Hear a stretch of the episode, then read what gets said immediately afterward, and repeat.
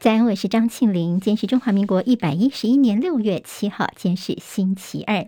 我们在 YouTube 上面现在直播开始，谢谢朋友帮庆玲分享留言、按赞、免费订阅中广新闻的 YouTube 频道，非常谢谢大家。好，我们来关心一下今天的天气状况。好，这个梅雨锋面报道真的是威力相当的惊人。今天开始是雨炸全台，整个西半部十六县市现在都在大雨特报的范围当中。从今天开始到礼拜四，梅雨封面正式抵台，各地都容容易下雨。今天看到目前为止，过去这几个小时，在高雄的旗山、基隆的中正区，日累积雨量已经超过四十毫米。在台南地区呢，一夜雨势也不小，请大家要特别留意。今天清晨收盘的美国股市道琼早盘的时候曾经上扬三百多点，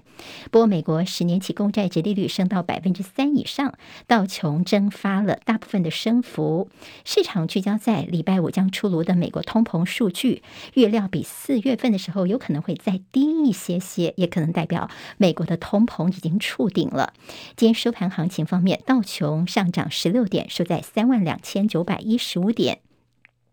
科技股为主的纳斯达克指数涨四十八点，收在一万两千零六十一点；史坦普五百指数涨十二点，收在四千一百二十一点。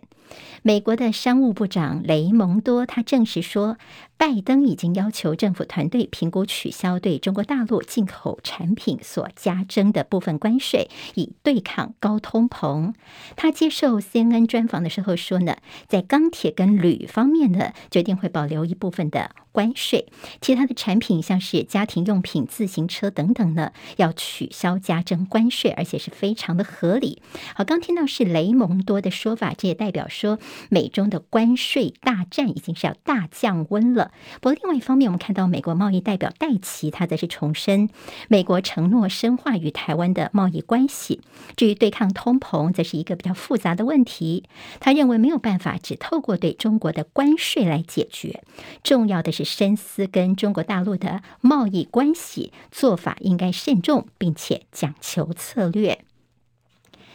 今天清晨最新消息，在英国首相强生他挺过了党内的逼宫。英国执政的保守党国会议员因为不满首相强生派对门丑闻发起的不信任投票，结果强生拿下了超过半数一百八十票的两百一十一票的信任票，强生成功的保住了他的党魁跟首相。不过这个事情其实也凸显了强生的保守党在他带领之下内部的严重分歧。现年七十岁的新加坡总理李显龙已经选定他可能的接班人了。他昨天宣布，财政部长黄循财兼任新加坡的副总理，下周开始生效。苹果台北时间今凌晨所举办的 WWDC 全球开发者大会，在会中发布了最新的作业系统，亮相搭载全新 M2 晶片、完全重新设计的笔电 Mac。Book Air 售价是三万七千九百块钱起跳，另外也公布了 iOS 十六的一些大更新哦，包括锁定画面方面可以打造更加个性化的荧幕锁定画面，说传出去的讯息还可以重新编辑。特斯拉执行长马斯克表示，Twitter 不愿意提供他所要求的垃圾邮件跟假账户资料，破坏了并购协议，扬言保留四百四十亿美元的收购案不完成交易的权利，使得 Twitter 早盘股价的大跌的。那么 Twitter 呢，则是做出回应说，他们会继续的合作共享资讯，根据合并协议的条款来完成交易。马斯克也撇清稍早特斯拉计划裁员的说法，他说整体人手在未来十十二个月将会增加，使得特斯拉的股价今天是涨了百分之一点六。中国大陆今天的大事是全国的高考，也就是大学考试，今明两天登场。上海呢，则是延到七月份再举行。这次大陆的高考报名人数一千一百九十三万人，也创了历史新高。最近全球的晶片荒，晶圆代工龙头台积电在国际上的地位是越来越重要了。大陆经济学家陈文林他日前在一场论坛上面说呢，在美西方制裁俄罗斯一样对中国进行这种毁灭式制裁的情况之下呢，他觉得大陆一定要收复台湾，特别是在进行产业链、供应链的重构方面，说一定要把台积电这个本来属于中国的企业抢到中国的手里。好，不是说这个鸡蛋不要放在同一个篮子里面吗？看到台湾对外贸易长期呈现出超，在去年出口畅旺之下呢，对于中国大陆、香港对美出超规模都写下了新高，尤其对于港陆出超是稳坐居冠军，而且规模有逐步扩大的趋势，在去年首度突破了千亿美元，达到了一千零四十七亿美元的一个新高水准。接下来进行十分钟早报新闻，十分钟我们赶快来看看今天日报的一些新闻重点。先来看在台湾的疫情部分，今天当然报纸头版当中会看到我们的疫情叫做北缓南升，目前的北部疫情在下降，中部仍在高点，南部则是在持续的往上走。整体的感染率已经突破了百分之十，但是疫情往下走，这个趋势是非常明显的。昨天确诊是五万两千九百九十二例，这个数字是二。十七天以来的最低。不过死亡还是有一百五十一人，这个数字呢是历来的次高纪录。之前曾经有一百五十二人，昨天一百五十一人，死亡的人数还是非常的多。昨天引起关注的两例，其中有一个是一个十五岁的少年，他已经居隔期满染疫之后呢，回到学校，结果昏迷奏事。他的身份其实在这几天大家媒体上也看到，他就是这个编剧岳青青他的侄儿，他的姑姑呢，在这前一阵子其实也。在网络上面讲到说，他的这个十五岁的侄儿呢，就这么的在染疫之后回到学校，但是竟然就这样子倒了下去。好，另外昨天看到一个十二岁以下的一个儿童染疫死亡的个案，这是一个八个月大的女婴，她有一些先天性的泌尿系统的疾病。好，其实昨天我们有特别提到了一个名词哦，这个名词叫做 MIS-C。昨天先从《中国时报》来提到说，这是等于孩子们的一种全身性的一些发炎，就是儿童的多系统炎的症候群。今天在这个自由跟联合，其实在内页当中也告诉大家，呃，这个病症呢，其实呃要怎么样来注意啊？好，那么这个病症其实家长听到之后非常的担心，但昨天指挥中心的记者会找了这个黄瑽宁医生来做说明哦。其实，呃，几个观察点哦。第一个就是打过疫苗之后的发生率呢，会降低百分之九十七。如果打过两剂疫苗的话呢，发生率几乎是零。而且我们这个国人呢，跟一些什么黑人啊、其他族群，我们的体质不太一样，发生在我们这个族群里面的这个发生率，其实呢，嗯，不用太过担心哦。那么在打疫苗部分呢，像有可能儿童的第二剂疫苗打算要缩短为。八个礼拜来施打，但最后看专家会议是怎么决定的。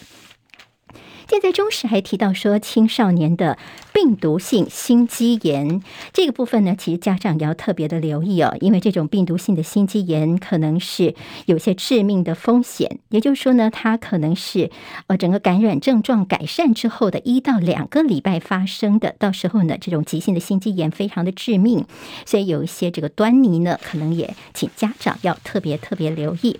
好，我们都说有所谓的无敌星星，真的是呃没有效果，因为他说总共在疫情发生到现在，总共一千两百一十二人曾经是第二次罹患了新冠肺炎。好，那么这样的一个症状方面，昨天指挥中心说，通常看起来好像第二次症状的状况比较轻微，但是其实我们也听到有些人说，第二次染疫有状况比较严重。第一次跟第二次的症状比较不一样，第一次常见的症状大概是咳嗽居多，第二次的这个染疫大概就是发烧居多。好，这也可以作为一个判断。好，另外在这疫情部分的评估，我们看到像是呃疾管局的前局长苏益仁觉得说呢，现在看起来端午节的情形，因为北部的病例下降很多，加上民众的自制力强，疫苗也打得不错，所以大概在七月份会告一段落。好，告一段落，其实大概就是并不是说回到零哦，而是每天大概单日新增一千到三千例左右，可能是我们在七月以后会看到的一个数字情况。但是呢，我们必须要提前预备。的就是在秋冬恐怕会有些新的变异株，所以像长者啦、脆弱族群的人，应该在十到十二月份前接种第四剂疫苗，以免疫情到时候卷土重来。